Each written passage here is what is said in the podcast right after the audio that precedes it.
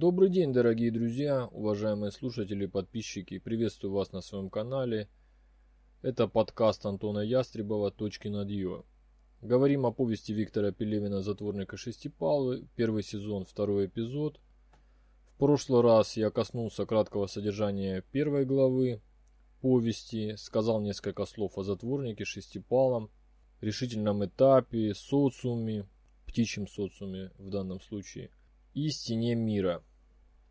Вторая глава целиком и полностью будет посвящена беседе затворника Шестипалова. Причем затворник пригласит своего ученика принять участие в таком своеобразном ритуале, который называется подведение итогов. Перед тем, как покинуть мир, а затворник настаивает на необходимости идти за стену мира, как можно скорее уходить из данного отсека для цыплят.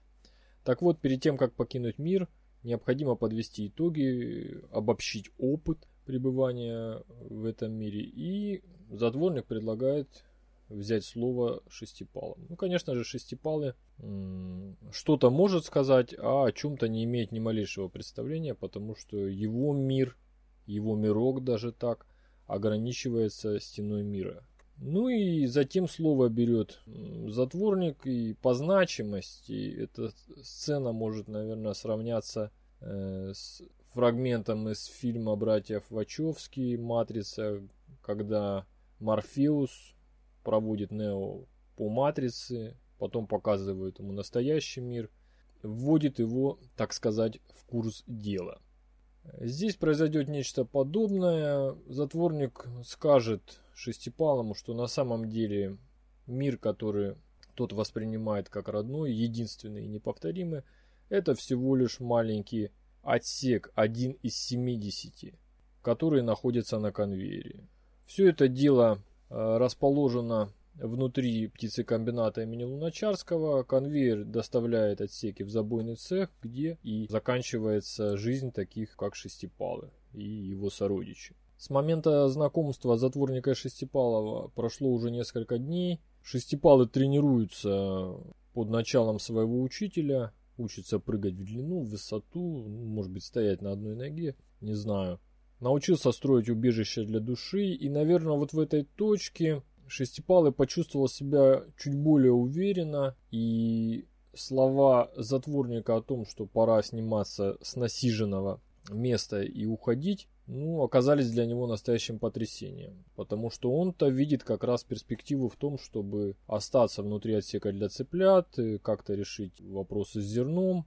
Тем более у него уже появилась определенное преимущество перед своими сородичами. Он уже может, например, ночью прийти к кормушке и там устроиться так, как ему заблагорассудится, убрать тех, кто ему мешает, взять столько зерна, сколько он захочет. Но решительный этап, тоже находка Пелевина, ну, в большей степени как определение, как эпитет. А по сути это сюжетный катализатор, это некий внешний фактор, обстоятельства непреодолимой силы, которая вынуждает героев действовать, которая их подгоняет, подталкивает, создает э, вот это напряжение и движение конвейера, неумолимое, едва ощутимое, и может быть только для того, кто может настроиться определенным образом, кто может ощутить эту вибрацию, Э, вот это движение на конвейере и есть этот фактор, есть вот это обстоятельство непреодолимой силы. Поэтому с конвейера надо уходить, затворник ведет счет, то есть он бдит, так сказать. И в нужный момент говорит своему ученику, что все, ты либо следуешь за мной, либо готовишься к решительному этапу. Вариантов нет. Ну и так как э, шестипалый изгой, ко всему прочему, затворник харизматичен, интересен, привлекателен, как учитель, или даже как учитель с большой буквы, то вопросов не возникает. Не возникает вот этого разлома, не возникает мучительности выбора, идти или остаться, а может быть предать своего учителя, поступить так, как поступил Сайфер, Иуда из фильма «Матрица», который, несмотря на открывшуюся ему истину, все-таки решил вернуться в Матрицу и пожелал забыть пожелал забыть все, что он узнал, все, что ему открылось. Так сказать, променял первородство на чечевичную похлебку. Ну, конечно, э, он пожелал стать, э, проснуться в «Матрице» знаменитым киноактером или успешным политиком. И агентам «Матрицы» ну, было под силу выполнить его просьбу.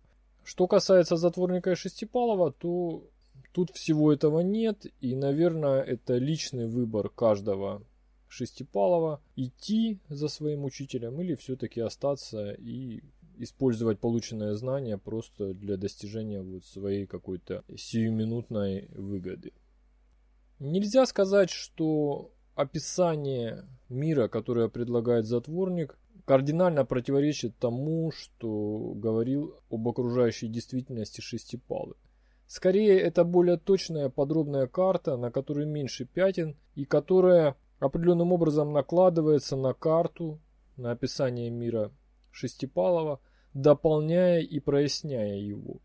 И, конечно, не возникает вопроса о том, чтобы спорить, чтобы как-то пререкаться с учителем. Шестипалый принимает это описание, принимает эту карту, и все вопросы отпадают сами собой. Тем более, по тексту мы видим, что затворнику есть что сказать. Автор очень талантливо подводит читателя вместе с Шестипалым к моменту инсайта, моменту вот этого прозрения, когда все становится на свои места. И мы еще даже не видя, что там за стеной мира, уже полностью доверяем затворнику, полностью доверяем тому, что он говорит.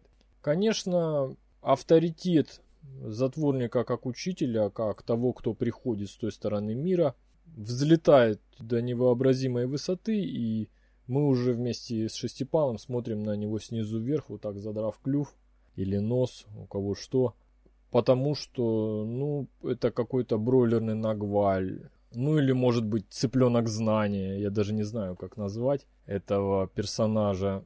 И мы вместе с Шестипалым, в первой главе есть такая фраза, что впервые в жизни Шестипалый испытал преклонение перед тем, кто знает о мире несравненно больше, чем он. Ну, вот нечто подобное, наверное, испытывает и читатель, потому что то, что казалось последним пределом, то, что казалось вот стеной мира, оказалось всего лишь первым барьером на пути к знанию, пути к свободе.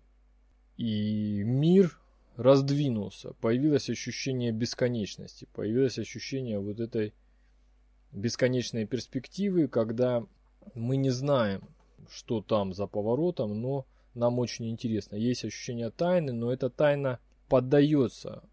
Есть обещание того, что она будет разгадана. И через затворника автор вот постепенно делится с нами этим знанием, постепенно вводит нас в курс дела – и мы идем рядом с шестипалом. Мы вместе вот с этими такими интересными продвинутыми чуваками. Даже так. Ну давайте скажу несколько слов о сказке Ганса Христиана Андерсона «Гадкий утенок», потому что вот здесь будет уже уместно провести аналогию и в первую очередь сказать о людях-богах, о сотрудниках птицекомбината. Затворник упоминает, что Мир, который их окружает, э, называется, на языке богов называется птицекомбинат имени Луначарского.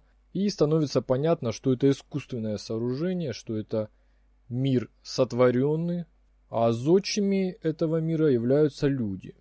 Затворник не проводит разграничения между сотрудниками птицекомбината и строителями или начальником цеха и владельцем сети птицекомбинатов.